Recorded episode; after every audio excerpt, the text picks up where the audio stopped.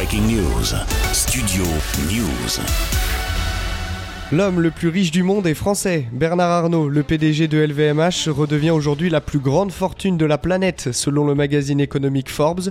Avec une fortune estimée à plus de 185 milliards de dollars, il dépasse l'excentrique patron de Tesla et SpaceX, Elon Musk.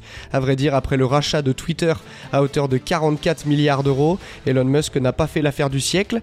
Et cela vient s'ajouter à un titre Tesla déjà en chute libre. Sa fortune en est donc impactée. En mai 2021 déjà, Bernard Arnault était déjà brièvement devenu l'homme le plus riche de la planète. Il se place donc devant Elon Musk et l'industriel indien Gautam Anadi, fondateur du conglomérat à son nom et qui pèse 134 milliards de dollars. Pour établir ce classement, Forbes tient compte de la fortune de Bernard Arnault, mais également de sa famille. Sans cela, le patron de la plus grande entreprise de luxe au monde reste à la deuxième place derrière Elon Musk avec 165 milliards de dollars.